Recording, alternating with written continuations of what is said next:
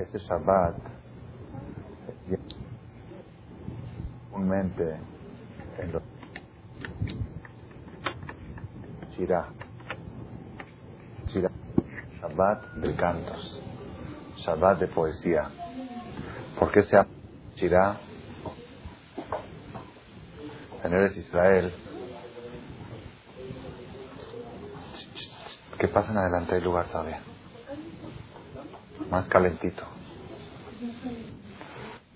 En el Israel hay dos, en Jerusalén, hay dos sinagogas que acostumbran a hacer todos los Shabbat, a todos los sábados en la mañana, desde las 4 de la mañana, que es Bakashot, se reúnen ciertas personas, a todo, todo el que le interesa, a todo el que le gusta, a cantar a cantar a Borolam era una costumbre que viene de, originaria de Alepo, de Siria, de Oriente. Todos los sábados de la mañana antes de la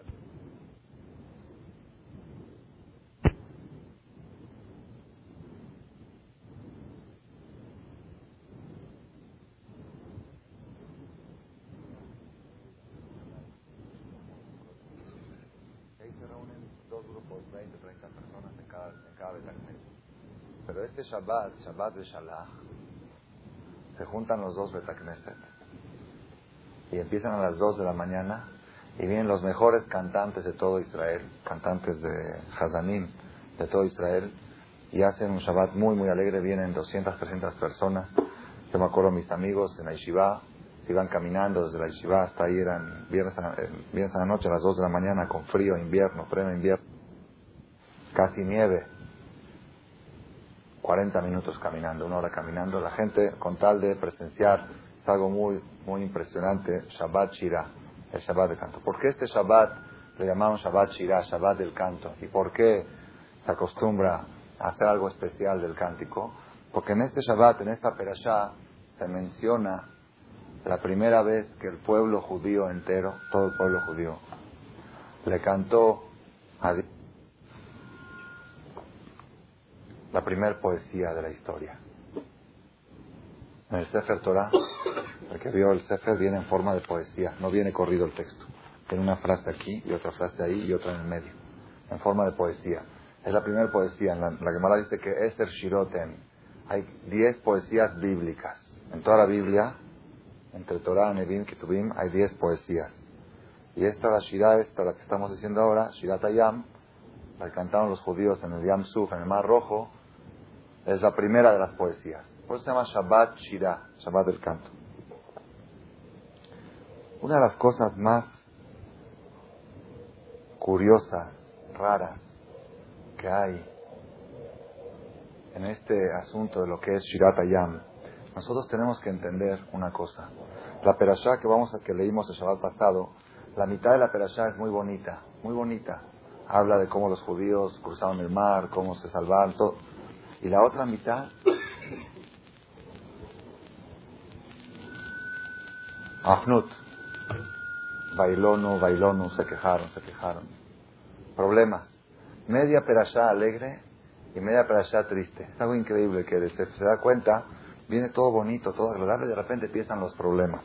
Tenemos que saber, Rabotai, qué era Keriat Yamsuf, qué fue uno de los, acontecimientos más impresionantes, o el acontecimiento más impresionante en la historia que presenció la humanidad, la humanidad, fue Keriat Yamsuf, la partida del Mar Rojo. ¿Por qué digo la humanidad? Aparentemente lo, lo presenciaron los judíos y los egipcios. Pero la Gemara dice que en el momento de Keriat Yamsuf, todas las aguas del mundo se partieron. Si estabas nadando en una alberca, de repente, pum, aguas a un lado, aguas a otro y en el medio está seco. Si vas a tomar un vaso de agua, así dice el Talmud, en el vaso de agua se dividió en dos y en el medio está seco. Todo el mundo se volvió, no puede ser, un desastre ecológico, físico, no, saben, no sabían cómo explicarlo, preguntaban qué pasó. Decían, no, es que en este momento los judíos están cruzando. Cuando investigaban y preguntaban qué pasó, en este momento, esos cinco minutos que, o el tiempo que estuvieron partidas las aguas en el vaso de agua o en la regadera, en la tina, se está uno bañando, de repente pum, se abren las aguas. ¿Qué pasó? Quería Ansuf. Quería Ansuf fue algo impresionante. La Gemara dice, Ratash Yam Mashelora Yehezkel Ben Cohen. ¿Qué quiere decir esto? Yehezkel, el profeta Ezequiel, Yehezkel, fue el profeta que más visión tuvo hacia los cielos. Fue el profeta que alcanzó a ver y a describir en la profecía cómo se ve el trono celestial. Dice el Pasuk, Niftehu arubot hashamayim ot elokim. Se abrieron las ventanas del cielo y vi, vio viajó casi con sus ojos físicos, vio la estructura del trono celestial. Y ahí describe que una pata tenía la figura de un águila y la otra figura de un toro y la otra pata la figura de un león. Describe con precisión cómo se ve el trono celestial, cómo se ven los ángeles, cuántas alas tienen, el único profeta que alcanzó a ver tan cerca el trono celestial fue Ezequiel ben Cohen, el profeta Ezequiel. Sin embargo, dice la Gemara que en el momento que Riat Yamsuf, cuando los judíos cruzaron el Mar Rojo, 600.000 judíos más sus esposas e hijos, adultos, 600.000 adultos de 20 años más esposas e hijos, 3 millones y pico, cuando cruzaron el mar, dice la Gemara, Rata Shifha Layam, una Ijire, alcanzó a ver en el mar a Dios, Mashelora y Ben Cohen, que no alcanzó a ver ese. Se vio más la Ijire, la muchacha, alcanzó a ver la muchacha, las Ijires, alcanzaron a ver más que lo que alcanzó a ver el profeta Ezequiel. ¿Por qué? Porque fue el momento de revelación de Dios Akadosh Barujú abrió los cielos y bajó. ¿De dónde aprendemos esto? ¿Qué dijeron en la Shirah? Ze Eli Anveu. Ze Eli Anveu. Lo voy a adorar. Uno a este. ¿Alguien puede decir, este es mi Dios? ¿Alguien puede decir? ¿Por qué no? No lo vemos. Dios, Dios es grande, pero ¿alguien puede decir este? Si tú dices este, quizás lo puedes señalar. La única vez en la historia que la humanidad pudo señalar Ze Eli, este es mi Dios, fue el Shirat Ayam. La Gemara dice, Afilu ubarim. Afilu los bebés, los fetos estaban en la panza de su mamá, se cristalizó el vientre de la mamá y alcanzaron a ver todo, gritaron Ze Eli este es mi Dios. Si trae, Gemara trae Pesukim, de Makelot, Hashem y Mekor Israel, desde la fuente, desde la fuente de la matriz de la mamá, los bebés alcanzaron a ver a Dios. Todos los Yehudim dijeron Zel y Poesía les salía los Az Yashir, Moshe Ubnei Israel Tashira Azot Lashem. Mi hija moja Baelim Hashem. ¿Quién es como tú en los poderosos? Hashem Imloch Lamba Dios gobernará para siempre eternamente. Kiriat Yamsuf, Kiriat Yamsuf fue algo impresionante. No, hay, no hubo una revelación más grande de la divinidad de Dios que la que fue en Kiriat Yamsuf. Y aparte de todo, Aparte, la Gemara dice que cada judío salió de Egipto, salió de Mitzrayim, cargado con 90 burros de oro. 90 burros cargados de oro, cada judío. 90 burros cargados de oro. ¿Cuánto puede cargar un burro? ¿Cuánto puede cargar un burro? 100 kilos más o menos. 100 kilos de oro, ¿a cómo, a cómo el oro? ¿A cómo el gramo? a 15 mil dólares, ¿a cómo está el, kilo de oro? No sé cómo está. ¿15? ¿10 mil dólares? ¿15 mil? ¿Qué? Más o menos 15 mil, 10 mil dólares barato el oro. ¿Ah? 10 mil por 100 kilos, ¿cuánto es? ¿Cuánto es 10 mil por 100? Un millón. Cada, cada burro carga un millón de dólares en oro. En oro. Y 90 burros por cada judío y judío, multiplíquenlo por 600 mil 90 por 600 mil, ¿cuánto es? 54, 54 millones de qué? De no.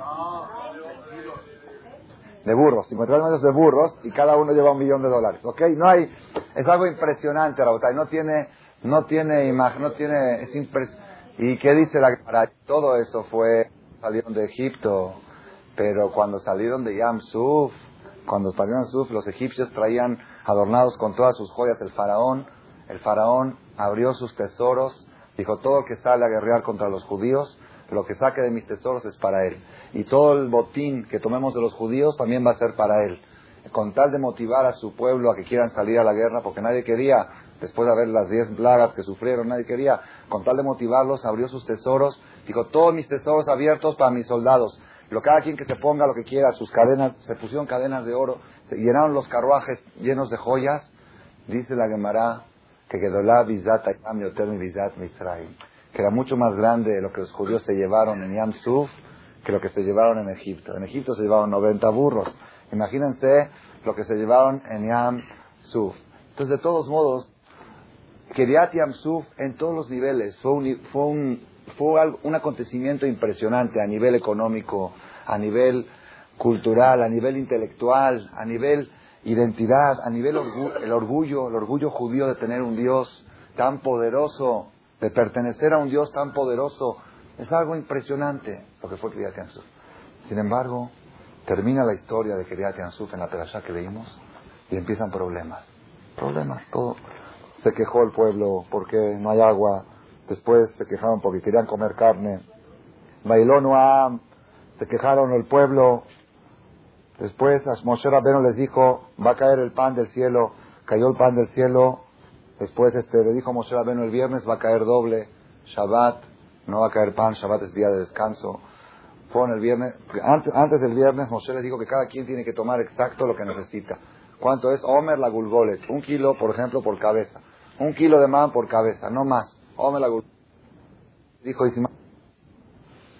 Y Hashem mandaba cien veces más lo que necesitaban. Iban allá, recolectaban. Si a Haram llevo, si mañana, quizá mañana se olvida Dios de mandar. Llegaban a Moshe y dijo, Isha lioter menu advoker. Que la persona tenía prohibido recolectar más de la cantidad. Tenía, y si ya recolectó la cantidad, tenía prohibido de comer menos y guardar para mañana. También eso tenía prohibido. Dice, bueno, un kilo por persona, como medio hoy, y por si mañana algo falla ahí en el cielo, algo se le, se le va a Dios, tengo para darle de comer a mis hijos. Moshe me dijo, y salió ter mi menú al boker, que nadie guarde para mañana. Velosa me vuelve, Bayotilo al boker, Bayarun tolaim, Baybash, guardaron para mañana, al otro día se no todo. El viernes, Moshe me dijo, ahora sí, va a caer doble. Cada pan viene doble. Antes venía un pan solo, vienen dos panes. Entonces cada quien doble, uno para el viernes y uno para Shabbat. ¿Ok? Pero mañana Shabbat no va a haber. Shabbat Menuja. Dijeron, quizás Moshe se equivoca, quizás Shabbat también caiga. Y fueron Shabbat, fueron en Shabbat a buscar a ver si había y vieron que no había. Entonces todo, todo problemas, la que me da cuenta, algo más duro, que había, había gente que aventaron, aventaron, había dos Datán Babiram famosos, Datán Babiram, eran dos judíos, pero así tremendos, tremendos. La vida negra a Moshe en el desierto. La vida negra. Cada, siempre hacían problemas. Entonces, ¿qué hicieron? Cuando Moshe dijo, mañana no va a haber, no man, ¿qué hicieron? Agarraron del man de ellos, no se lo comieron y lo, dejaron en el desierto. Pero ya vieron que sí hubo, ya vieron que sí cayó. Pues ¿cuánto cayó?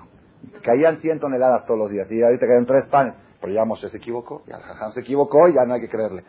Así era, y Hashem mandó tiporín, pajaritos en la noche, que se comieron todos los panes que echaron estos para que no dar lugar a los que se quieren burlar de Moshe Rabenu. Todo, todo sufrió problemas. Y Hashem le dijo, ¿hasta cuándo, hasta cuándo este pueblo no van a, no van a creer? Antem, Hashem dando Shabbat, Hashem el viernes, ¿cuántas personas han probado en su, en su carne propia? Gente que cerró Shabbat, el lunes vende el doble, el viernes vende lo doble, Hashem manda la verajá. Abrir más horas no vas a ganar más, y por abrir más días no vas a... Lo que tiene que llegar te llega. Después, otro problema. Llegaron a otro lugar, otra vez se empezaron a pelear, no hay agua, ¿por qué no hay agua? tus caluni, ya me van, a, me van a pedrar estos. Viene Amalek, peleó con Israel Amalek. La primera parte de la perashá pasada es muy bonita y la segunda parte muy triste. Es algo, algo, algo raro. ¿Qué, ¿Qué está pasando? ¿Cómo es posible que un pueblo que vio a Dios al nivel de señalarlo puedan después de unos días hacer tantos problemas? Días.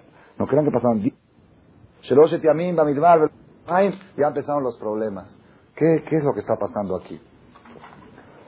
Vamos a contestar la pregunta que dejamos pendiente la semana pasada. semana pasada preguntamos que dice la Torah, y fue cuando el faraón mandó al pueblo, ¿a qué pueblo? ¿Qué pueblo? Pueblo de Israel. ¿Y por qué dice el pueblo? Porque no dice Bene Israel. No dice Bene Israel, dice el pueblo. Belona Ham no los dirigió Dios de Jerez Pelistín por el camino de los filisteos. El camino de Egipto a Israel a través de los filisteos es un camino muy corto, muy corto. Dios no los llevó por ese camino. ¿Por qué? Que amar Elohim, porque dijo Hashem, Peninahem por si se va a arrepentir el pueblo. ¿Qué pueblo? O sea, el Birotam Irhamá, cuando vean los filisteos, palestinos siempre fueron guerrilleros. Esos cuando van a ver una guerra, se van a arrepentir Birotam Irhamá, Beshabu Mitzrayma, y van a retornar a Egipto. Entonces por eso Dios no condujo al pueblo por el camino de los filisteos, por si se va a arrepentir el pueblo. Vaya Beloquimetam, y desvió Dios al pueblo. ¿Qué pueblo? A Israel. ¿Por qué dice eh, pueblo? No puede decir Israel, no sabe decir Israel. Y después dice, Bajamushim alu bene Israel mes Misraim. ¿Qué es Hamushim? Hamushim quiere decir armados, decir uno de cinco, uno de cada cinco.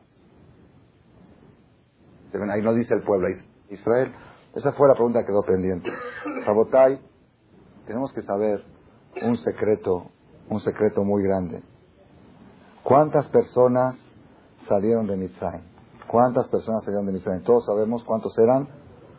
600.000 adultos mayores de 20 años, más sus esposas e hijos, ¿ok? Pero sin embargo, hay un detalle que poca gente, eh, pocas personas se dan cuenta cuando leemos la Biblia. Dice la Torá en la perashá de la semana, no pasada, la antepasada. Vaisú bene Israel, partieron los hijos de Israel, Meramesés, Ramesés era una ciudad en Egipto, Sukota, se fueron a la ciudad de Sukot, Keshesh Meot Elef Ragli, como 600 mil personas, Levad Mitaf, aparte de los niños. ¿Cuántos niños eran? Dice el Targum, cinco niños por cada familia. Sí, que eran mínimo cinco niños por familia. Vegam Erev Alaitam. Y también Erev se fue, subió con ellos de Egipto. Betzón, Ubacar y mucho ganado, Mikne, Kabet, Meod, muy pesados en animales, llevaba muchísimos animales. Aerebrab, ¿qué es Aerebrab? ¿Qué quiere decir Aerebrab? Dice Rashi, Ta'arobet, Umot, Obdeko, Javin, Shagerim, mucha mezcla de goim egipcios.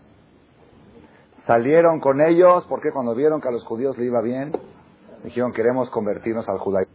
Y este es el Dios, y tan grande es el Dios que hizo las diez plagas, y vemos que grande que es Él, queremos ser también judíos. Aerebrab, Alaitam, mezcla de egipcios. ¿Cuántos eran, cuántos eran los Aerebrab? Yo nunca sabía, hace pocos años no sabía cuántos. Sabía que había Erebrab. ¿Cuántos eran Erebrab? Dice el Midrash, por cada judío cuatro egipcios. Dos millones cuatrocientos mil egipcios y seiscientos mil judíos de raza judía. Salieron de Egipto. Seiscientos mil Yehudim descendientes de Abraham, Isaac y Jacob. Y otros dos millones cuatrocientos mil Goim, Goim que se quisieran que se quisieron convertir. Aparte qué? No sé, eso no, no, no recuerdo si el Midrash dice. lo que sé es que eran los dos millones cuatrocientos mil egipcios. Y Rabotai dice el Midrash todo lugar donde dice en la Torah el pueblo se refiere a Erebrab. Y todo lugar donde dice Bené Israel se refiere a los hijos de Israel. Cuando dice hijos de Israel se refiere a hijos de Abraham, Isaac y Jacob. Cuando dice el pueblo, es el pueblo. El pueblo generalmente, el nivel bajo, el nivel del pueblo, el bajo. ¿Cómo? Los y fíjense en todas las revueltas, en todas las manifestaciones contra Moshe Rabenu, en todas las manifestaciones que hacían contra Moshe Rabenu,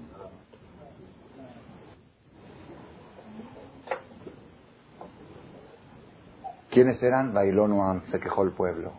Vayare Baam y Moshe, se peleó el pueblo contra Moshe. Y por supuesto, si dos millones cuatrocientos mil personas hacen una manifestación, pues los otros 600 mil, pues ya se dejan llevar también, ya, es la mayoría del pueblo. Si tú ves marchando en, en el periférico, ciento de la población, pues ya tú también te metes, aunque no tienes de qué quejarte, te metes, ya. Ellos jalaban también a los judíos, les hacían daño, les metían, los enfriaban.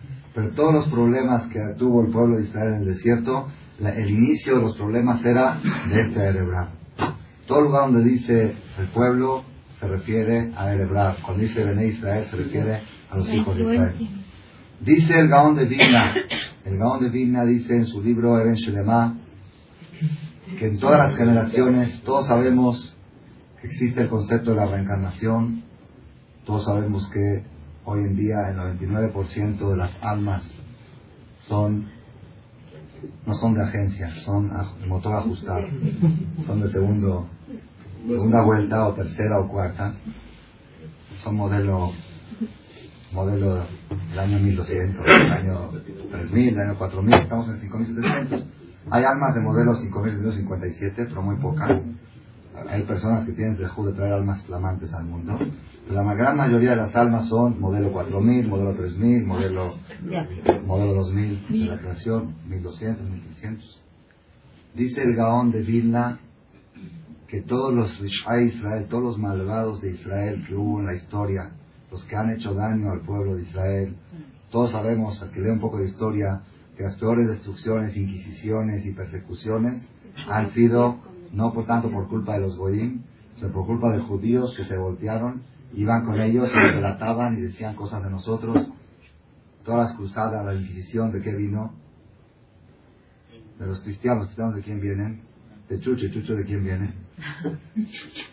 Judío. Todos los problemas que hubo en la historia, que el pueblo judío, así dice el profeta, tus destructores de ti salieron.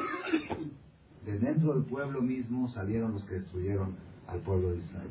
En, todo, en todas las épocas, en la época de los romanos, de los griegos, en la época de Aristóbulos, que lee un poquito de historia, se peleaban entre ellos los hermanos, los descendientes de los Macabín, se peleaban entre ellos por el puesto, y cuando veían que perdían fuerza, se juntaban con los romanos para guerrear contra Jerusalén, para tomar ellos el puesto. Iban y decían los, los puntos débiles, cosas impresionantes.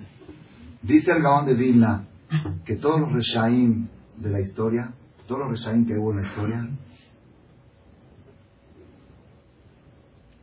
tienen, son reencarnación de las almas de Erebra.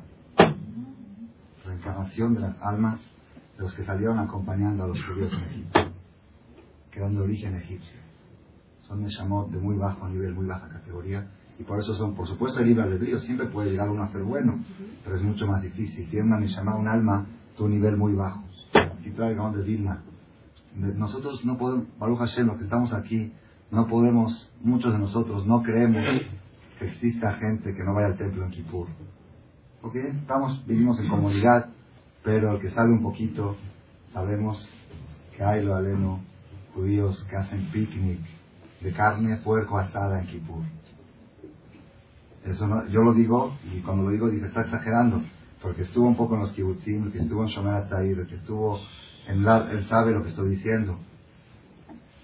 En Estados Unidos, tengo un artículo, hay 200.000 judíos ya convertidos al catolicismo oficialmente. El 80% de los judíos en Estados Unidos, de los reformistas, comen Hametz en.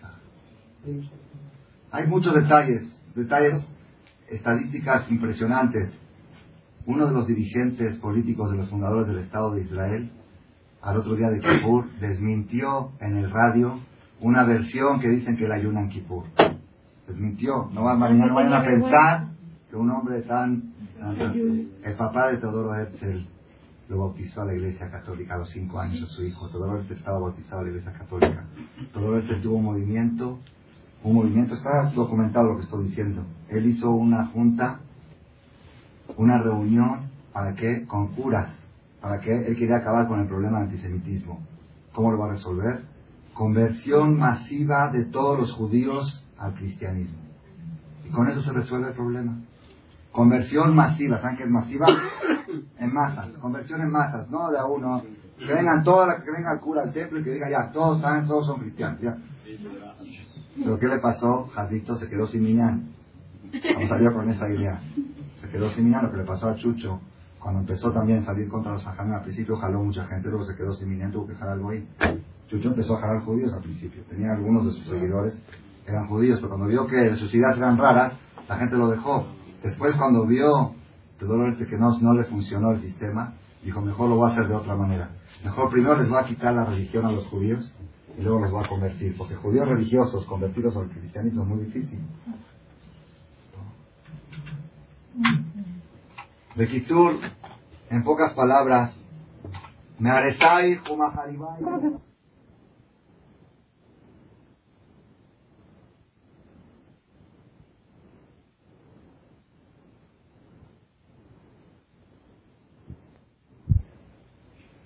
¿Están oyendo lo que digo? Odia a los árabes porque se parecen a los Halevis. ¿Por qué hace guerra contra los árabes? Porque son parecidos a los Halevis. Y como él no soporta a los Halevis, entonces por eso hace guerra contra los árabes. Cuando, después de que falleció él, Afra le pume, tierra a su boca. Después de que falleció Shem Shain después de que falleció, que murió, que se fue al Geinam, a Kafakela, después de 20 años, 10 años, sacaron un billete de Israel con su, con su imagen, como ponen a los dirigentes, a los poetas, pusieron su foto.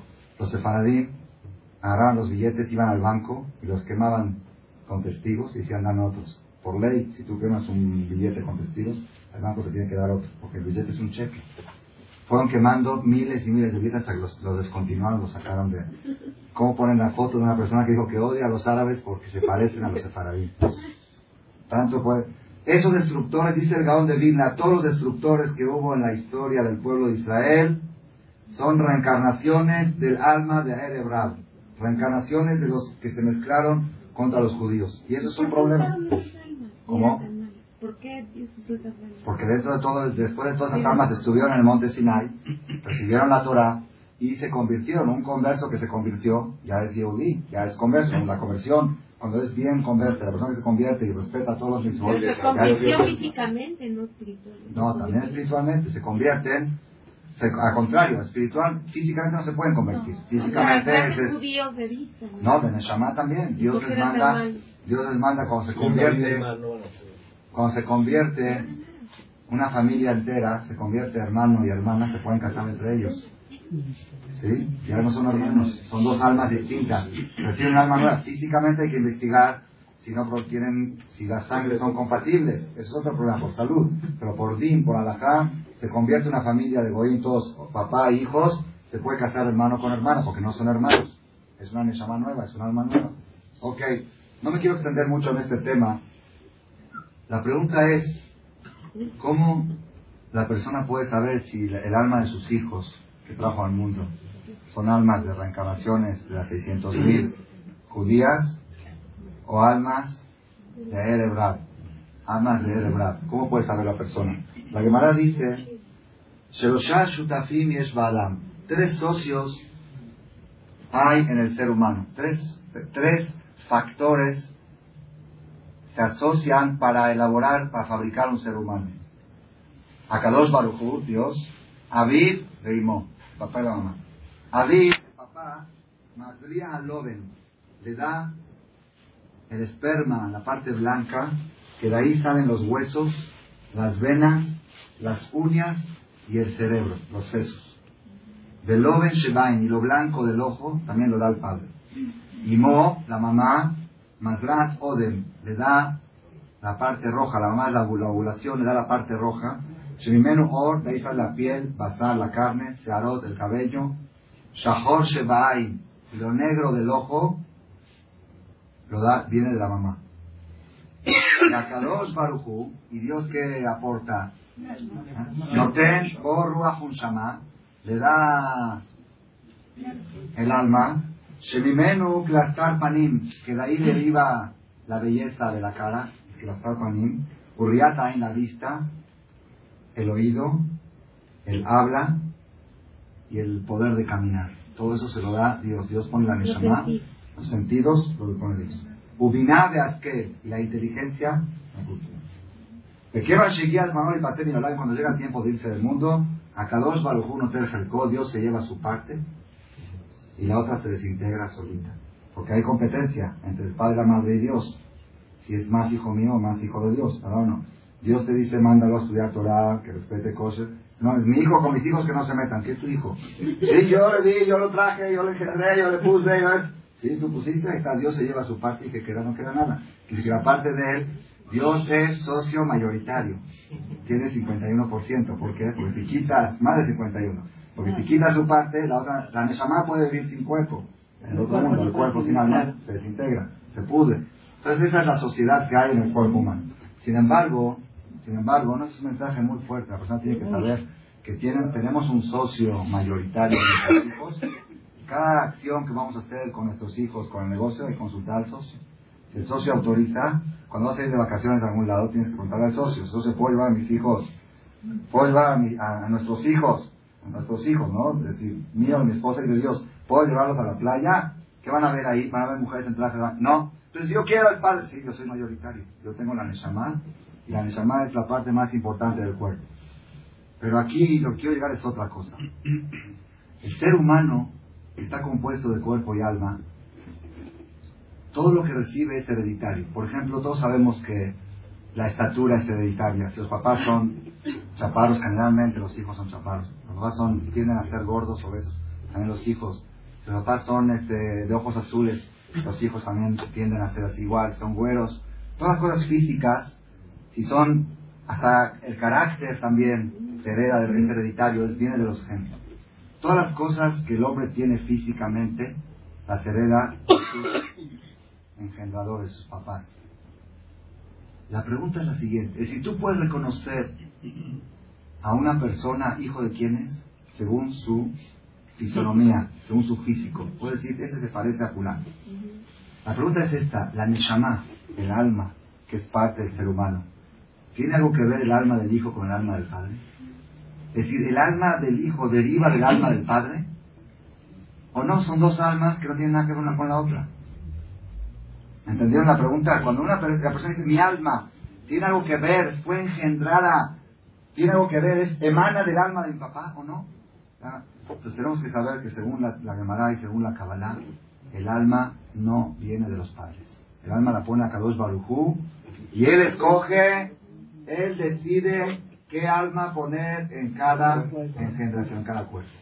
Y no tiene nada que ver, puede ser que una persona tenga 10 hijos, nueve con alma judía y nueve con alma de Arebrao.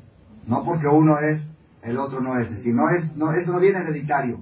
Eso es decisión. Sin embargo, hay un solo factor que puede afectar y definir qué tipo de alma, qué calidad de alma va a tener los hijos. ¿Cuál es el factor? Es la manera en que se lleva a cabo la relación los pensamientos que piensa la persona en el momento de la relación con su mujer cuando va a procrear, esos pensamientos influyen en el tipo de alma. Hay otros factores también, pero más que todo es el factor pensamiento. Si la persona en el momento de la relación con su mujer está pensando pensamientos puros, pensamientos limpios, pensamientos positivos, entonces tienes de de bajar almas puras, almas limpias y almas positivas si la persona en ese momento está pensando en algún artista o en alguna comediante o en algún drogadicto que acaba de ver en la película, en la televisión o en algún, algún buen negocio que va a hacer mañana, entonces los hijos es probable que no bajen con almas tan puras, que bajen con almas de otro tipo, almas de mucha ambición, almas que, que provocan muchos problemas. Entonces, los papás, aunque Dios pone el alma, y no es genético, no es genético, pero sí hay un factor del padre y la madre en el momento de la relación que pueden definir qué tipo de alma, qué calidad de alma Dios va a mandar a este hijo, a este bebé. Pero lo que quiero llegar a Rabotay, ¿cómo la persona puede saber si yo, mi alma que tengo, es alma de Israel, Bené Israel, o es alma de aunque en realidad sigue siendo judío, porque ya que se convirtieron, ya somos judíos. Todos, todos son judíos seguro, ¿no? En ese punto no hay problema. Pero uno dice, bueno, ¿cómo puedo saber yo si la calidad de mi alma es una calidad de alma de las de Bené Israel o calidad de alma de Erebrab? Es una pregunta difícil, es una pregunta difícil. Sin embargo, hay una manera, hay una, una de las formas de distinguir. ¿Cuál es? Fue cuando el faraón mandó al pueblo. ¿Qué pueblo? No Israel. Israel, Dios no, el faraón no los mandó, se fueron solitos. Los israelíes, los de Israel se fueron de Mitzrayim. A los, a los estos Faraón los mandó. Y Dios no los dirigió por el camino cercano, camino de Dios. ¿Por qué? Porque dijo Hashem, por si se va a arrepentir el pueblo al ver una guerra y van a regresar a Mitzrayim. Una de las cosas que define la calidad judía, qué tan sólida es, es cómo la persona sabe enfrentar obstáculos en la vida. Cuando llegan situaciones difíciles, cuando llega un obstáculo de todos los niveles, nivel económico, social, matrimonio, familiar, tienes un problema, ¿de qué manera lo salvas? ¿De qué manera lo superas? Eso establece qué calidad de alma tienes. Erebrab, Erebrab, el pueblo de nivel bajo se caracteriza por qué? Virotam, Milhamá, cuando ven una guerra, mi trauma. Se regresan a Egipto. ya, no puedo, no puedo, no puedo, me regreso. El Yehudí, Virotam, Milhamá, a luchar. A luchar, a ganar, a triunfar. este es algo muy, muy fuerte, muy fuerte. Por eso yo dije que a veces en versículos triviales aparecen los secretos más grandes. En este pasuk de Bayí de Shalach Paró está escondido un secreto muy grande. ¿Cuál es el secreto? El secreto es que la persona debe de aprender a desarrollar su carácter yehudí, su carácter judío. ¿Cuál es el carácter yehudí? El yehudí ve un obstáculo, ve una dificultad y sigue adelante. No hay Beshabu Mitzrayma. No hay retornar para atrás. La persona, cuando está soltero, la Gemara dice, Sharui velo Isha, que está sin mujer, Sharui velo Torah, velo Tobá, no tiene Tobá, no tiene Berajá, no tiene, no tiene nada, todo, todo lo que tiene es a medias, a medias. La persona necesita casarse, empieza a buscar su pareja, buscando, buscando, la encontró, la encontró, se casó. Cuando se casó, salió de Mitray, estaba solito, y llegó a una categoría más alta, se hizo Adam Shalem. Llega al matrimonio, Birotam Milhamá empiezan guerras, empiezan batallas, empiezan obstáculos. ¿Cómo actúa la persona? Ay, eh, Rabotay. Hay dos mentalidades. En Eres Israel, cada año hay, cada año hay en Tel Aviv 2.500 bodas y 5.000 divorcios. ¿Sí? De los pasados. 2.500 matrimonios y 5.000 divorcios. ¿Por qué? Virotam jamás ven dificultad, no, esta me equivoqué, no fue la mujer, yo pensaba que la otra vez, hago mi trauma, se regresan para atrás. Reversa. El Yehudí, el Yehudí, que tiene el Shama Yehudí, dice, yo me casé con esta mujer, Dios me la puso en mi camino, Adán y Eva. ¿Qué pasó si Adán tenía un problema con Eva? ¿Qué hacía? ¿La divorcia? ¿Y con quién se casan? Adán y Eva Adán podía pensar que otra mujer más que su Javá podía comparar a su marido con otros. No había otros. Así debe de ser el matrimonio. Por eso decimos en la noche de la boda y nos lleva Belajot, Sameach Tesamach Reim Aubim. Alegra, por favor, Dios, a este, para este matrimonio que se aman, que se quieren. Alégralos como que Samejajá y Sirjá Mikedem.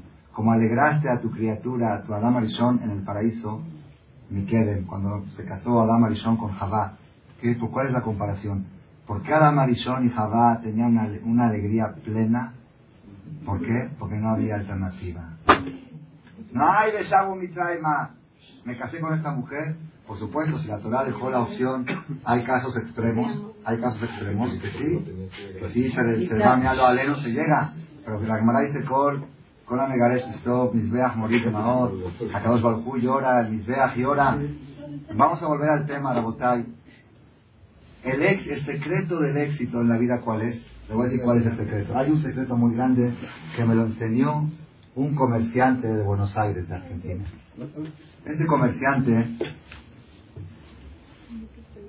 gente religiosa de Torá, gente de mucho dinero también, y lo aleno, el papá, el jefe de la familia, falleció muy joven, a los 50 años más o menos falleció de un infarto, y quedó el hijo mayor, quedó al frente de la familia, son siete, ocho hermanos creo. Entonces el hijo mayor fue casando, casó a un hermano, casó a otro hermano, hasta que quedó el hermano más pequeño, que era más chiquito, ya tenía bar quedó el único hijo, último hijo, y llegó el momento de mandarlo a estudiar a una yeshiva Israel. Ellos acostumbraban siempre a los 15 y 6 años mandar al hijo de Akshara. De Akshara. Así se hace Akshara la carne. Se quita la sangre de Taref y se hace kasher. Se quita la Taref y se hace kasher. Eso es Akshara. Las Aksharot hoy en día son Hatrafa. Van kosher y regresan Taref. Pero en, en Buenos Aires esa familia tenía la costumbre de hacer Akshara verdadera. Cada vez que dijo, los hijos llegaban a 15 años, 16 años, le mandaban uno o dos años a la yeshiva para que de veras regresen kosher. Que regresen judíos kosher, que regresen con valores. Agotay, el que quiere que sus hijos conozcan el mundo lo van a conocer de todos modos. Matjafu. Hay gente que dice, que quiero que conozca el mundo.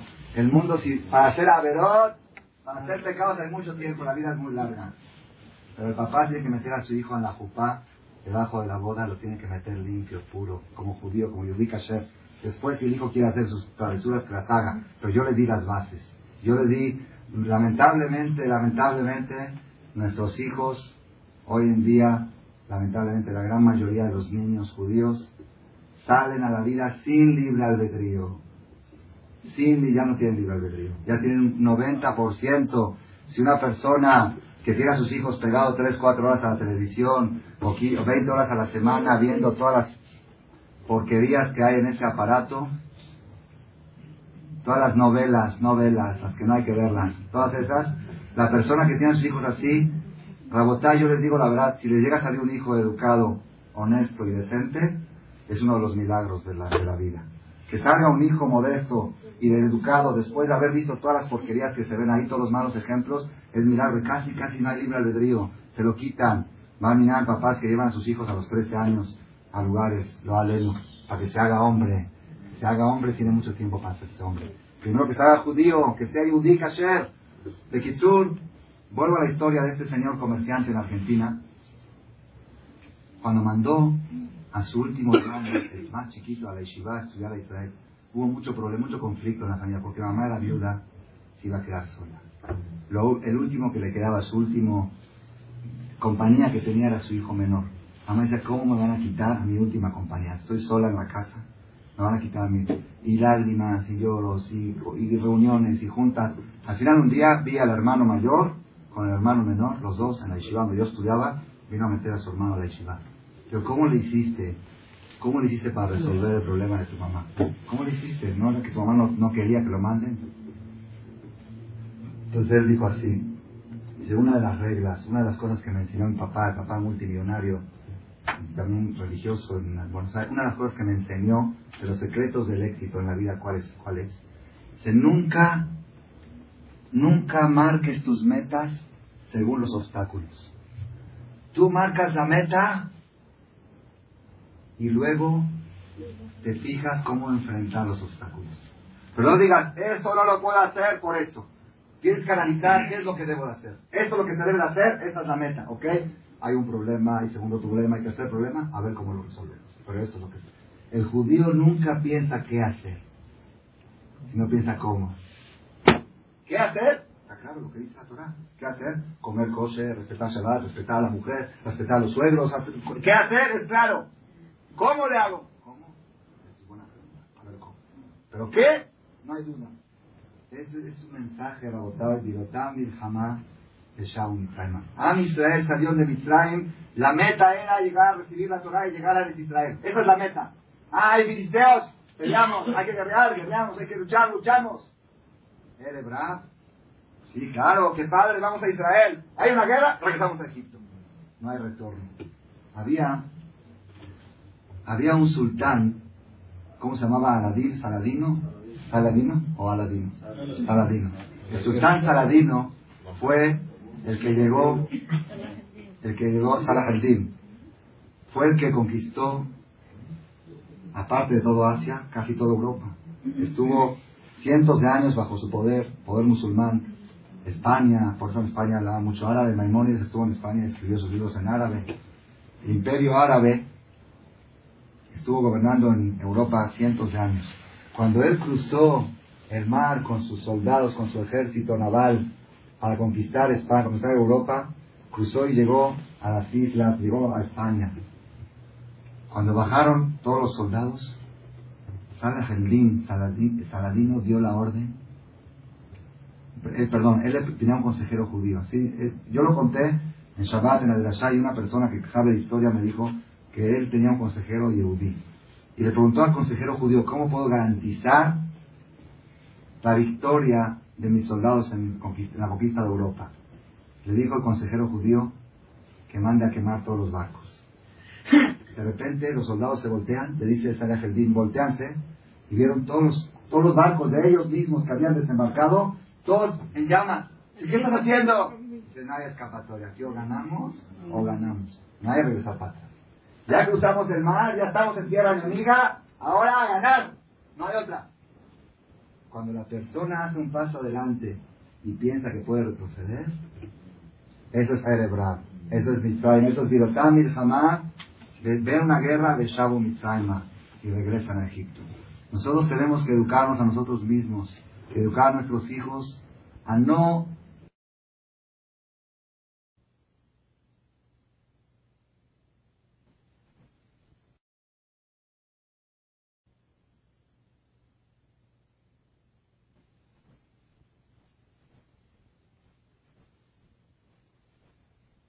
Las metas relativas son, yo voy a cuidar cosas, por ejemplo, es una meta. Pero ya sabes, si me pudren y si estoy en un lugar y esto y el otro, pues a ver, a ver, a ver cómo le hago. Esas son metas relativas. Es una meta que depende de situaciones. Yo, mi meta es esta. Yo quiero respetar Shabbat. Pum. Yo soy Shomer Shabbat. ¿Ok?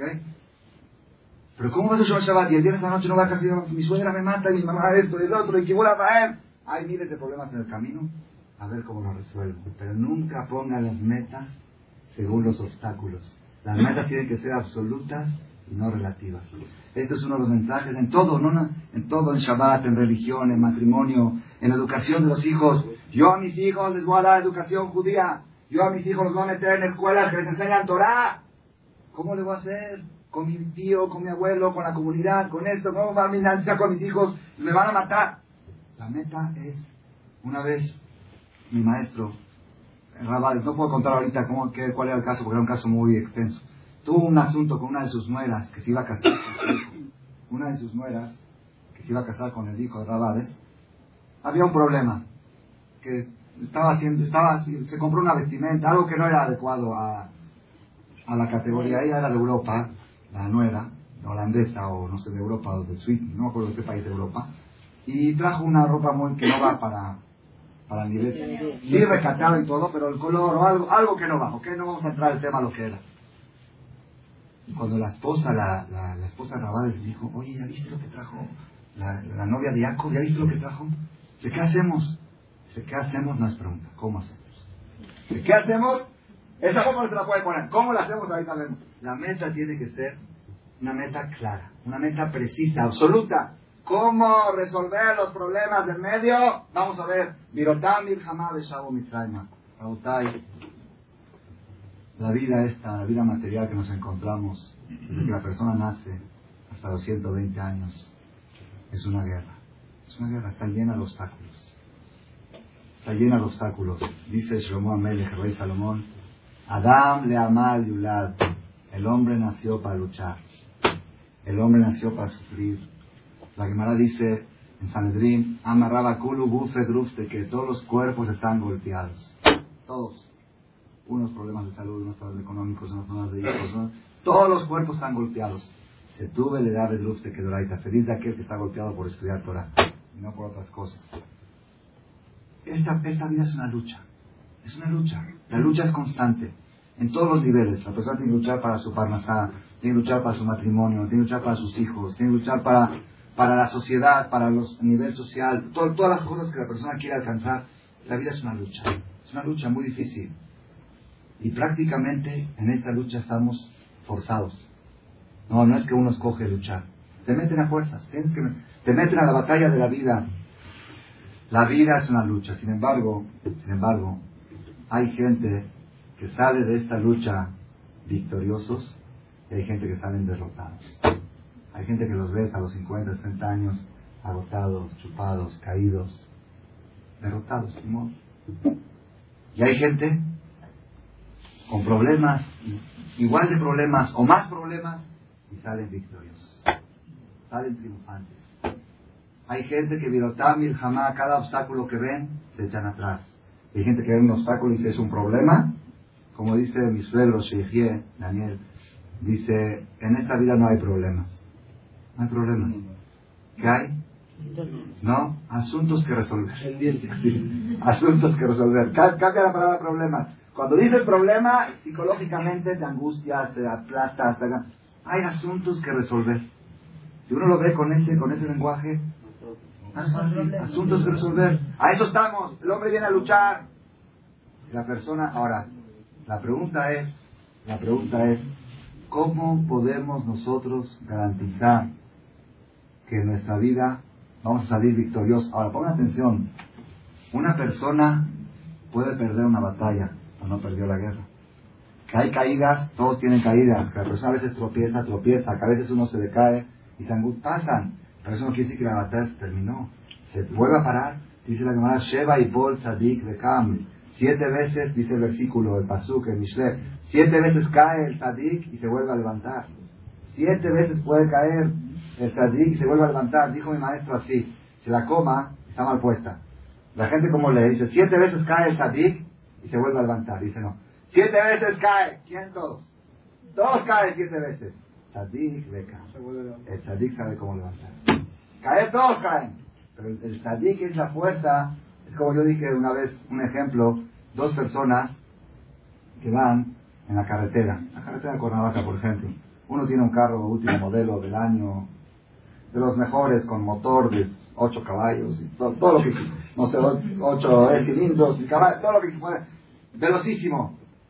Y otro tiene un bocho que está del año 59, antes que él nació, y está el motor casi fundido, o motor fundido. Y está yendo, está yendo, está yendo despacito en la carretera a 10 por hora, el otro va a 200 por hora, otro va a 10 kilómetros por hora, tiene dos, tres horas en la carretera con Cuernavaca. De repente en una bajada, en una bajada se encuentran los dos coches. Se encuentran los dos y los dos van bien rápido. Los dos van bien rápido y dicen, ahí está, yo voy igual que el otro. Vamos iguales, parejos, ¿verdad o no? Pero que este, este el motor ya está fundido, pero está yendo parejo con el motor. aparentemente en la bajada todo se ve igual. ¿Dónde se ve? Cuando llegan a la subida, aquel que tiene buen motor tomó el envión y se fue más para arriba. El otro se quedó bailando entre la Sheba y Paul, todos caen. Siete veces caen, todos caen. En la carretera hay bajadas. Sadik, el motor que tienes de cambio, eso depende. ¿Qué tan alto te vas a levantar? La persona, el secreto, el secreto de la vida no son las caídas, secreto de vida son las levantadas. La persona cae una vez, cae otra vez, hay batallas, uno pierde una batalla, pero saber que la guerra no está perdida. La lucha sigue, la vida es una lucha y tienes que salir victorioso y tienes que salir triunfador. ¿Cuál es el secreto? ¿Cuál es el secreto para poder triunfar en esta vida? ¿Cuál es el secreto para no caer en la batalla? Para no ver un obstáculo y regresar para atrás. ¿Cuál es el secreto? El primer secreto dijimos es ponerse metas. Ponerse metas y no fijarse en los obstáculos. Los obstáculos vamos a, ver, a resolverlos. Pero ¿cómo se logra esto? ¿Cómo se, a veces la persona ve tantos obstáculos que ya no tiene ni, ni, ni moral, ni humor para enfrentarlos? ¿Cómo se debe hacer? Hay un secreto. ¿Un secreto cuál es? Shira. Shabbat Shira.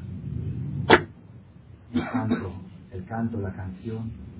Shabbat Shira, Ad Yashir Moshe Israel. Shabbat Shira tiene una fuerza muy grande, muy grande. La, fuerza que tiene la Shira, lástima que no hay tiempo ahorita para extendernos, pero les voy a decir una cosa, un secreto muy grande de la Torah, que lo pueden aplicar en otras cosas.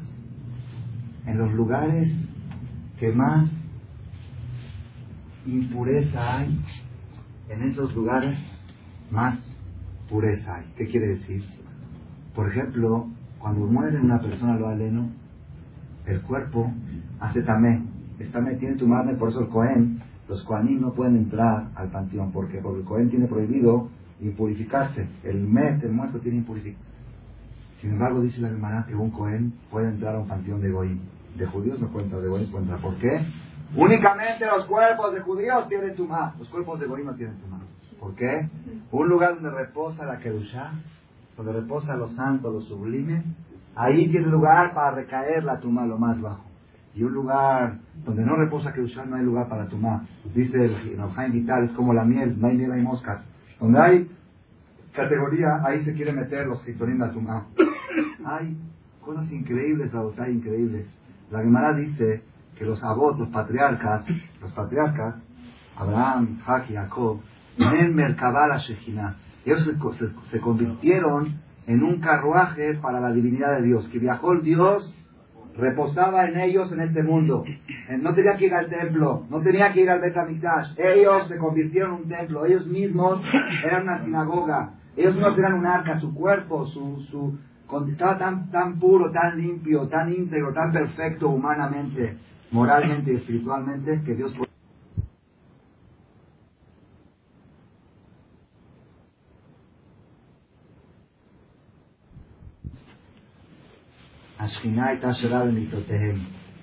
Dios moraba en sus camas cuando tenía relación con su mujer. ¿Por qué? Porque ese es el momento de la máxima integridad del hombre. Cuando el hombre se une a su mujer, el hombre logró integridad física, espiritual, las almas y el cuerpo se unen. En ese momento puede bajar la Shekhinah y morar en la persona. Lo más elevado que hay, casi, casi lo más elevado que hay en el pueblo judío es el momento de la relación entre el hombre y la mujer. Es Kodesh Kodashim, los santos de los santos. ¿Quieren que traiga una prueba o ya está? Porque no, no, no es el tema principal de ahora. La Gemara dice, Mamzer Tamir Jajam, Kodem le Kohen Gadol Amaretz. Mamzer Tamir Jajam, Kodem le Kohen Gadol Amaretz. ¿Qué quiere decir? ¿Saben qué es Mamzer? Mamzer es un bastardo. ¿Qué es un bastardo? Es un hijo de una mujer que lo aleno, lo alejen, casada, que se fue con otro hombre y se quedó embarazada. ¿Ok? No, cuando una mujer, cuando su marido se va de viaje y luego encuentra a su mujer embarazada, no dice el Espíritu Santo. No, mira, el hijo es bastardo. No dice que se embarazó de Dios. Eso lo dicen los voy para justificar sus pecados. Pero la Torah dice, no, si el hombre se fue de viaje, si tienes el hijo bastardo, no es del hombre. ¿Ok? Este hijo bastardo, ¿es judío o no es judío? Claro que es judío. La mamá es judía, el hijo es judío. Entonces, ¿qué tiene? Tiene nada más un problema. Lo llamó mamzer Prohibido que entre un mamzer en la comunidad. ¿Qué quiere decir? No se puede casar con una judía. Es judío 100%, está obligado a ponerse feliz, a rezar. Todo, todo es como judío, nada más tiene un problema. No se puede casar con una judía. ¿Con quién se casa? Con otra igual con una mamzeret, o se puede casar con una guioret, con una conversa. Aunque es judía, pero como no es de Israel, trata. Pero casarse con judía de raza judía tiene prohibido. Adolam. Y nunca, su hijo y su nieto y su bisnieto, no, no, no, no se purifica. La raza queda manchada hasta que venga el Mashiach. No hay, no hay, no hay purificación. Mamzer no tiene purificación. Es mejor haber nacido Goy que haber nacido Mamzer. Porque el goy se convierte a judaísmo. Es judío, limpio, judío. Pero el mamzer, aunque se case con judía y se case con el hijo es mamzer. Mamá mamzer o papá mamzer, el hijo es mamzer. Mamzer y el nieto mamzer. Mamzer es lo, lo peor que hay, lo aleno. Luego mamzer y cada Hashem. Dice la Gemara, ¿qué pasa? ¿Qué pasa si estamos en una mesa sentados? En la mesa estamos sentados. Y hay un din que siempre hay que darle cabot al más importante. Hay que darle honor al para decir la Katamazon, Kiddush, al más importante de la mesa. Entonces, ¿quién es el más importante generalmente? El Cohen. Bueno, no son todos, todos padres, digamos. El Cohen, ¿ok? El Cohen, después sigue el Levi, después sigue el Israel. Cohen, Levi, Israel.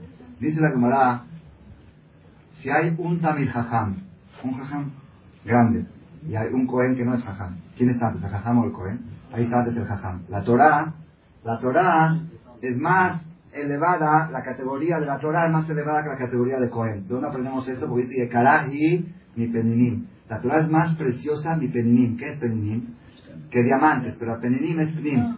Yoter gadol mi Cohen gadol shenichnas lifnai Dice la Gemara, ¿qué pasa si están en una mesa sentados y hay un mamzer talmid jajam y un Cohen gadol amaret?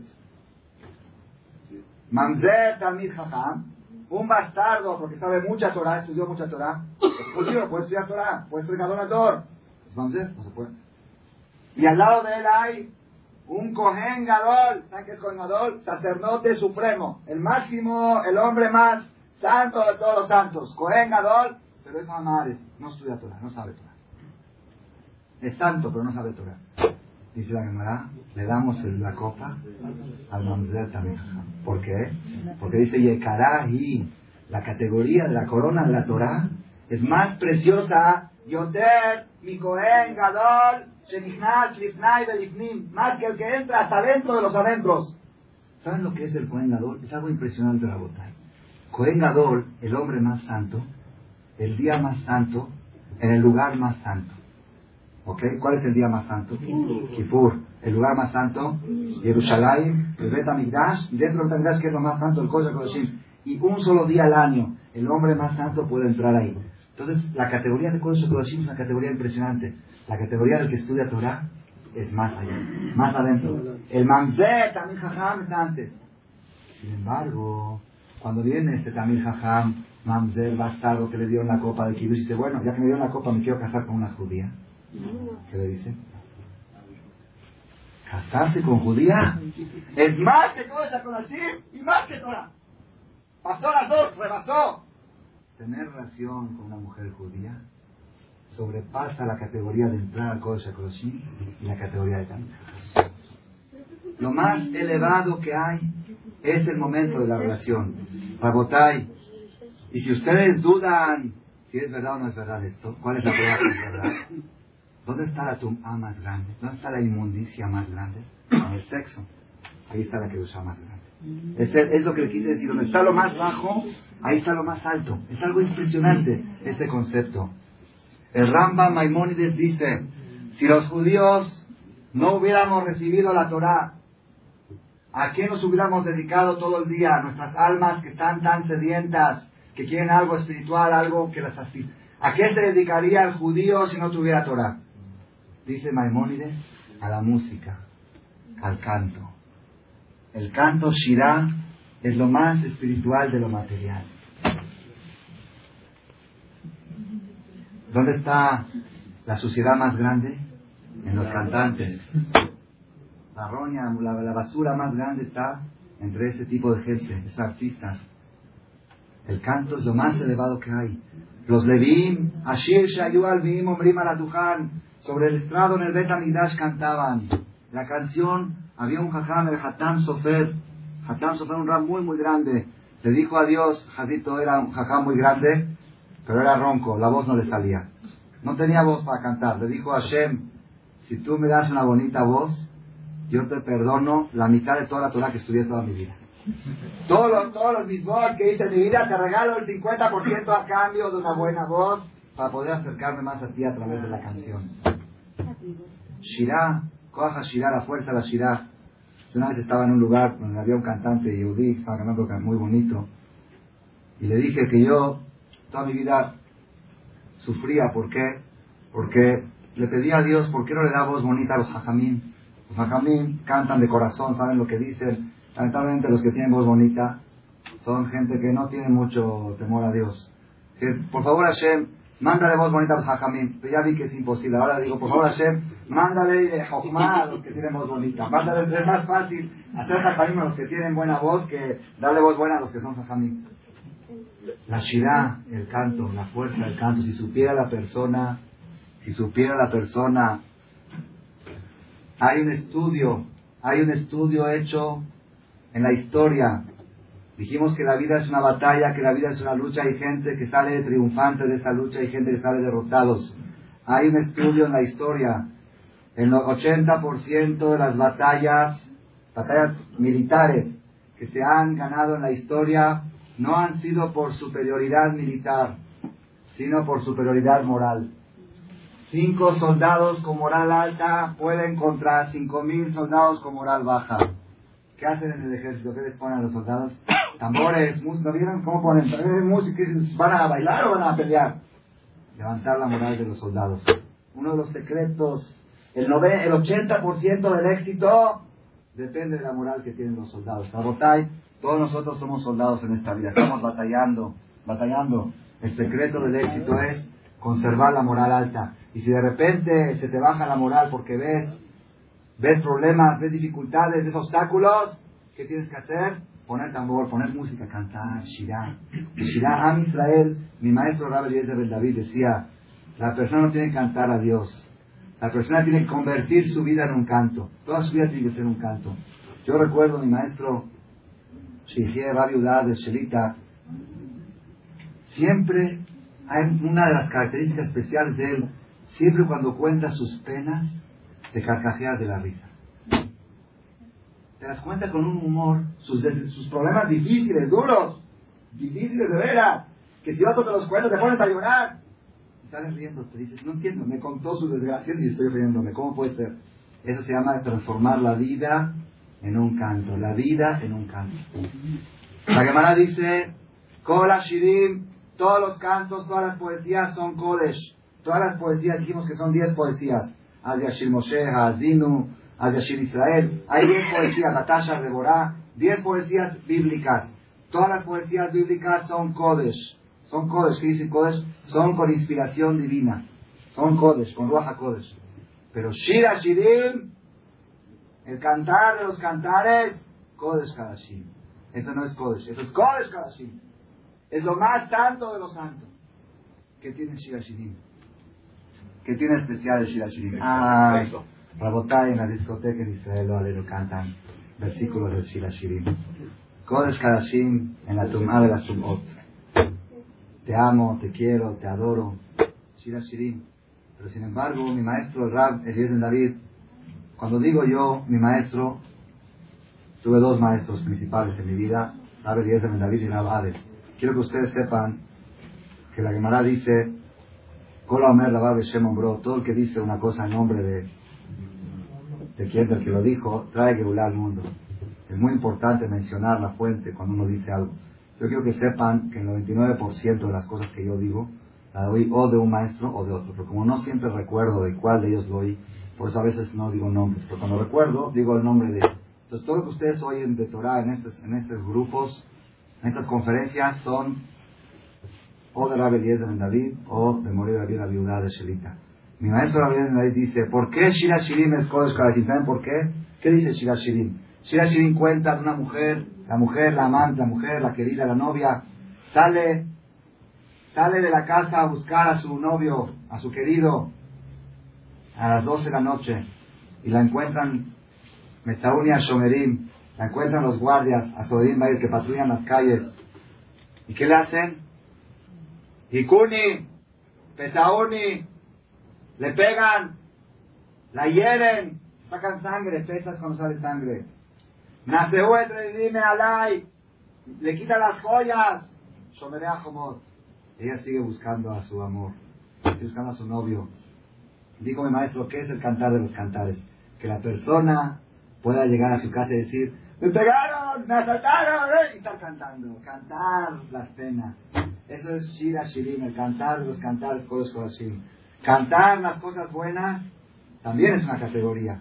También, pero eso es más fácil. Cantarle a Dios cuando le va uno bien, con una botellita de arak, sentados un viernes a la noche, cuando todo está, hay fera, hay hatán, y calá, todo va bien. Pues ahí también es categoría cantar a Dios, pero es una categoría más baja. ¿Cuándo es la categoría más alta?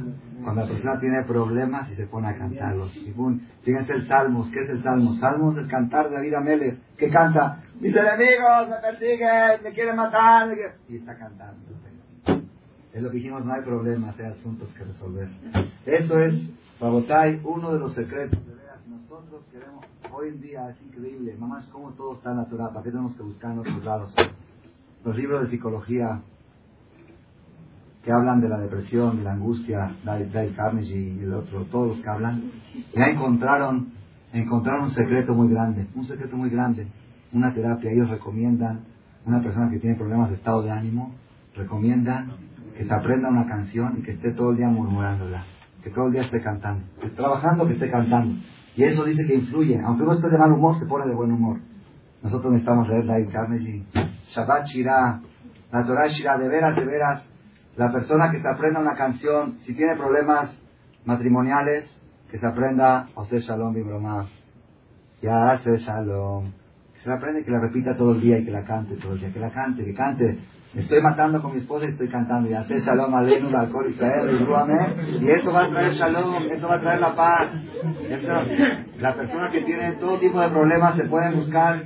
Yo voy a hacer tengo ganas de editar unas hojas con canciones para cada tipo de problemas. La persona que quiere educar a sus hijos, que ve que los hijos están descargando del camino, que te aprenda Urebanin Levaneja, Shalom al Israel, que veas los hijos de tus hijos en el camino, Shalom al Israel. Y cada la persona que tiene nostalgia por viajar a Israel, que quiere que en agosto su marido lo lleve a Israel, Yerushalayim Cada quien que busque una canción que la, la yo les digo, no hay mucho tiempo para extendernos, pero yo les digo, eso está comprobado. Comprobado. La persona que aprende a cantar, la canción lo puede curar de enfermedades físicas, de gripa lo puede sacar una canción. Prueben. No, no, no una especial. El hecho de cantar. El otro día me pasó, el día domingo, el día domingo como en Shabbat, en Shabbat estuve metido en este tema de la canción el día domingo tenía yo un poco de gripa y todo, y vamos a, ir, vamos a ir a una boda, que no, que me siento mal. Me puse a cantar, de verdad, no, es que es una terapia mejor que aspirina, mejor que todo, no se intoxica el cuerpo. Canta y arribona, la mica boja, El que no sabe canción, cante la de Kipur, Ra, Ubani, Gebura, todo lo saben, ¿no? Vieron los hijos su fortaleza, Shibehu, Ishmo, Malhutov, Razón, Kiudalem, ay, Rabotai. Es, en síntesis de toda la plática de hoy, ¿cuál es? Primero, hay almas judías y hay almas de Ereb La categoría de alma judía, ¿cómo se define? Se define cómo enfrenta los obstáculos. Cuando un yehudí tiene un obstáculo, trata de superarlo. La persona que su alma judía es débil, ve un obstáculo y dice, ya no puedo, regreso para atrás. La persona tiene que saber quemar los barcos. Ya te casaste, no hay barcos para atrás ya hiciste Teshuvah, no hay regresar para atrás, ya estás acercándote a Dios, ya vas al Knis, ya respetas Shabbat, no hay para atrás. Quemar los barcos, porque los obstáculos los vamos a enfrentar en todos los niveles de la vida. ¿Y cómo la persona debe de enfrentar los obstáculos? ¿Cómo debe enfrentarlos? Con un secreto. ¿Cuál es? El secreto de la Shirah, el secreto de la canción. Hay otros ejemplos. Yo conté una vez, creo que con esto voy a terminar, Hashem. Contamos una vez. Hay una pregunta que queda pendiente, yo sé que ustedes seguro van a preguntar. ¿Cómo la persona puede cantar? No, no, estar alegre. Al cantar, te vas a alegrar. la pregunta es: ¿cómo puedes cantar cuando tienes problemas? Cuando tienes problemas, ¿cómo puedes cantar si estás desesperado con los problemas que tienes?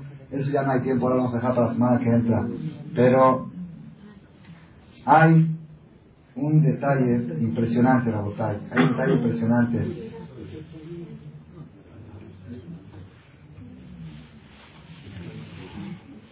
Hace tres semanas, un jueves, estaba yo haciendo siesta.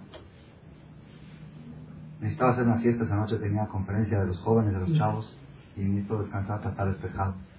Estaba muy cansado, había dormido poco la noche anterior. Y llega una persona, me toca la puerta.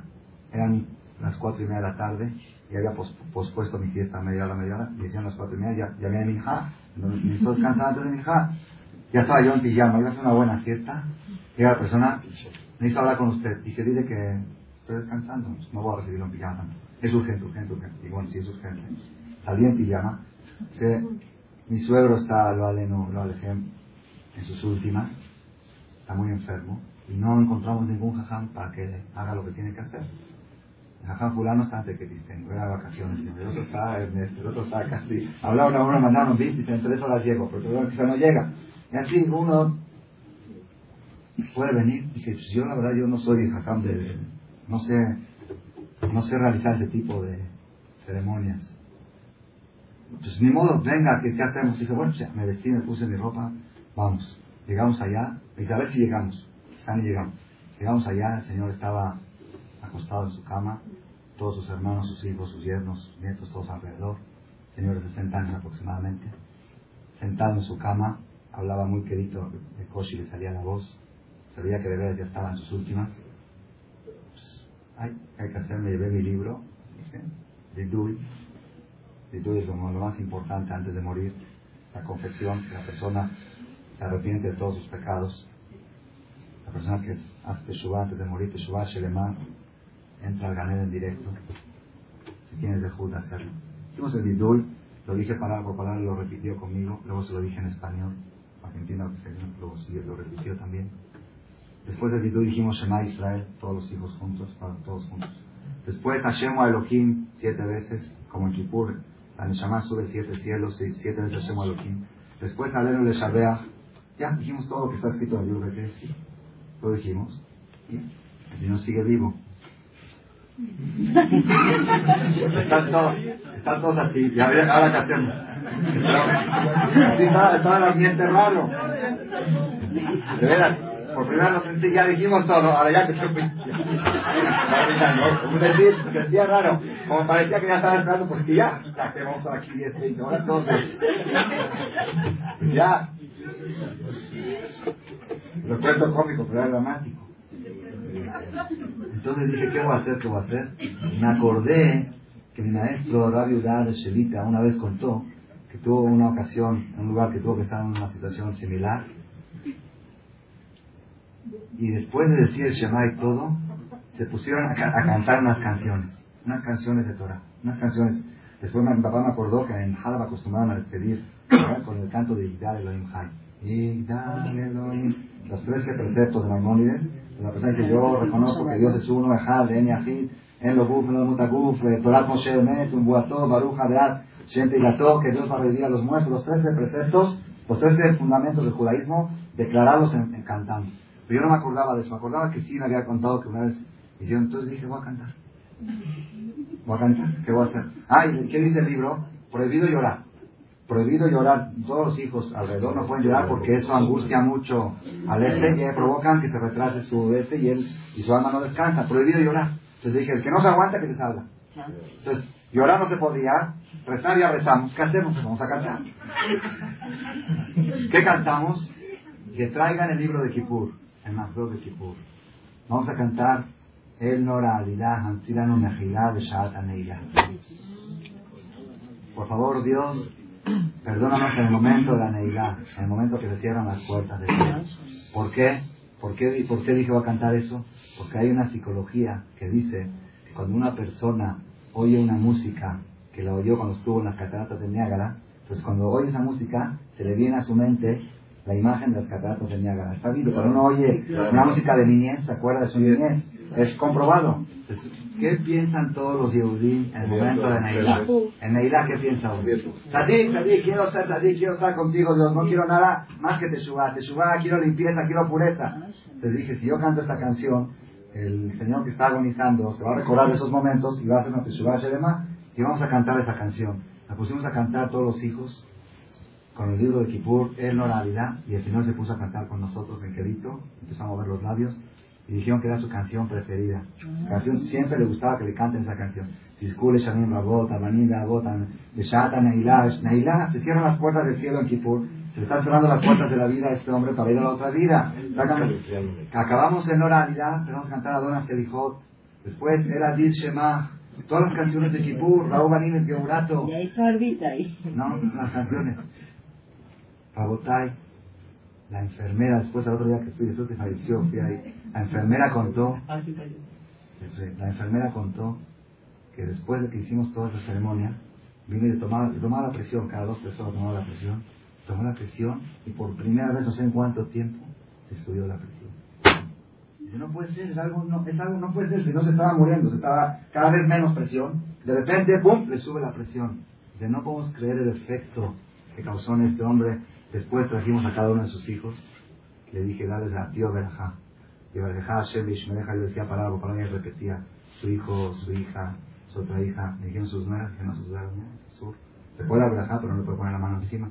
Luego dije, vete a ti, de José, a tu de Marta, a tu esposa. Dijo, sí, que venga mi esposa también. Se acostó su esposa, él puso la mano encima y le dio la verja también a ella. Feliz de la persona, feliz la persona que sabe, que puede despedirse de este mundo con simpa, con canciones, con alegría.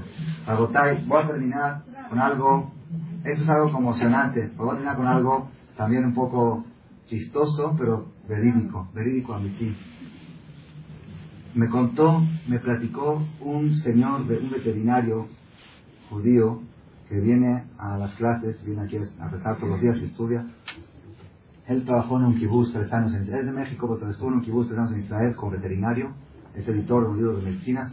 De Kitsur, un día empecé a investigar un poco sobre el tema de las vacas porque había un problema de kashrut, había un problema que las vacas lecheras les perforaban en el estómago algo para que den más leche y esa perforación podía ser taref a la vaca si la vaca es taref, la leche es taref. Hubo un problema hace dos años que alarmó a todo, a todo el mundo de la Laján. Entonces yo dije, voy a consultarle a este, a este veterinario a ver qué dice. Él no, no sabía, no conocía de ese tipo de tratamiento. Entonces yo le pregunté, ¿cuántos litros de leche da una vaca al día? Me dijo, promedio, entre 20 y 30 litros es el promedio de las vacas en todo el mundo. Pero la productora número uno de leche en el mundo es Israel con 40 litros promedio diarios. En Israel ordenan las vacas tres veces al día. En todo el mundo, en México se ordena dos veces, a las 8 de la mañana, a las 4 de la tarde. En Israel se hacen a las 6 de la mañana, a las 2 de la tarde y creo que a las 10 de la noche. Lo dividen en tres. ¿Ok? Lo dividen en tres. ¿Cómo hacen para sacarle más leche? La es algo, no se puede creer, no se puede creer. Yo estuve una vez en el, en el rancho donde, donde, en el rancho fui a comprar jalab Israel, estaba en Cuernavaca y quería jalab Israel. Fui al rancho a ver cómo sacan ordeñan para comprar jalab Israel. Llevé mi topper, llevé todo. Y las vacas las tienen que amarrar, las, tienen que amarrar los pies para ordeñar la leche, porque es que se fastidia a veces cuando están, y patalea, no le gusta, su leche la quiere para su hijo, para su becerro, no quiere que se la, que se la quiten. Aparte se tiene lastimada, ¿eh? entonces le, le, duele, y se no, entonces tienen que amarrar las piernas, y a veces tienen que picarle con algo eléctrico para que se meta, no se quiere meter al lugar. Sufren mucho cuando le ordeñan la leche, ordeñar como que le están exprimiendo, sacando la leche a fuerza. En Israel ¿Cuál es el secreto? Dice, es algo increíble. Me lo, confirmó otro, otra persona que estuvo en Kibbutzim. En Israel ordeñan las vacas con música de fondo. Cuando llega la hora de ordeñar, ponen música. Las vacas solitas de repente, pásale, pásale, favor, eh, pasan, entran, le van, no, quizás van a aprender porque son tipshim, son tontos, no aprenden, es una receta israelí, patente israelí, la inventaron los israelíes, son exportadores número uno de leche en todo el mundo y la campeona mundial, el récord mundial del mundo, una vaca inicial de 80 litros en un día. Rabotay, yo cuando oí esto me volví loco, dije, si una vaca puede dar más con un estado de ánimo alto, ¿qué puede dar un ser humano con un estado de ánimo alto? ¿Cuánto puede dar? Shirá, canción. No sé si ustedes saben que una de las terapias que le hacen hoy día a las mujeres embarazadas para que el bebé crezca bien, ya no le dan tantas medicinas, ¿saben qué hacen? Es parte de la terapia, les ponen música al bebé, el bebé dentro de la mamá oye la música y crece mejor. Rabotá y rabotá y rabotá y de veras, de veras, de veras. ¿Cómo las mamás mandan a los hijos a la escuela? ¿Cómo mandan a los hijos a la escuela? ¡Ya viene el camión! ¡Tú no! ¡No te la maleta! Llega, es tarde, siempre es el mismo, siempre no respeta, sigue que muy temprano, no debe, me hace despertar en mata, tengo que salir a mandarte, es un irresponsable. Llega al otro día una nota de la mora. Su hijo está travieso en la escuela, se está traumado, creo que necesita terapia. terapia al hijo, terapia a los papás. Terapia la mamá necesita. ¿Cómo crees? ¿Qué puedes esperar de un niño que lo manda a la escuela? ¿Qué puedes esperar de él? ¿Cómo se manda un hijo a la escuela? Ya llegó la hora de levantarte a la escuela. Llévate tu lunch. Haz un canto, haz un verso. Y para En todas las casas sucede, no se rían. En todas las casas sucede eso, la botay. La mujer, jardita la mujer, A veces es difícil, la mujer está en la noche, se despierta varias veces a atender a su bebé, a sus hijos. Es difícil, el hombre tiene que asumir la responsabilidad, que se pare un poquito antes, que prenda la grabadora y que ponga un cassette, un cassette de Torah y que despierte a sus hijos cantando y que los acompañe al camión y a dejar Hashem, Vishmereja, y a Hashem, Panabereja, hijo, Atrajá, Berajá, que ese hijo, ¿cómo no va a triunfar? Si las vacas dan más leche, ¿cuánto pueden los niños? Este, este es el secreto, de veras, de veras. Yo sé que causa risa, pero pruébenlo. Pruébenlo, no es difícil, es decisión. Pruébenlo y van a ver cambios, cambios drásticos. Una mujer, una mujer que tiene problemas de Shalom Bay, una mujer que tiene problemas de matrimonio, de Shalom Bay, que pruebe recibir a su marido con música, que pruebe cuando su marido le dice una grosería contestarle con una canción, que pruebe, que pruebe, va a ver, va a ver los resultados.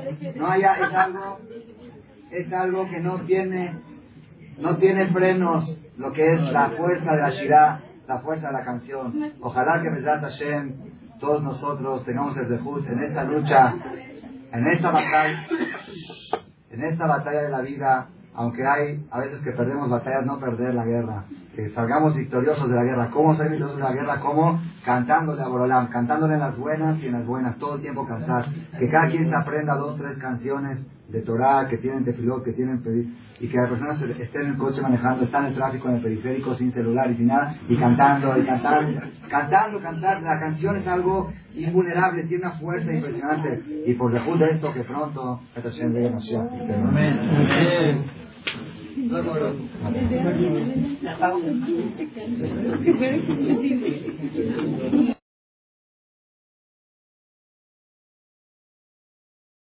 Gracias por su atención a este Shiur del Rav Malech. Les recordamos que pueden visitar la nueva página de shemtov.org en el internet www.shemtov.org. Actualmente la página cuenta con varias secciones. Noticias sobre las actividades del Shem Tov a nivel mundial, escuchar o bajar las últimas conferencias del Rab Malek, escuchar o bajar la alajá del día, imprimir o estudiar desde su computadora la perashá de las semanas, estudio diario de Gemara, Daf Yomi en español, sincronizar su iPod con podcast, un manual para crear su propio CD de las conferencias que existen en la red, adquirir libros con entregas internacionales con la metodología del Rav Malek de español, fonética y hebreo simultáneamente, así como ubicar las ciudades en donde se reparten CDs a nivel mundial. Es que la misbot y muchas gracias.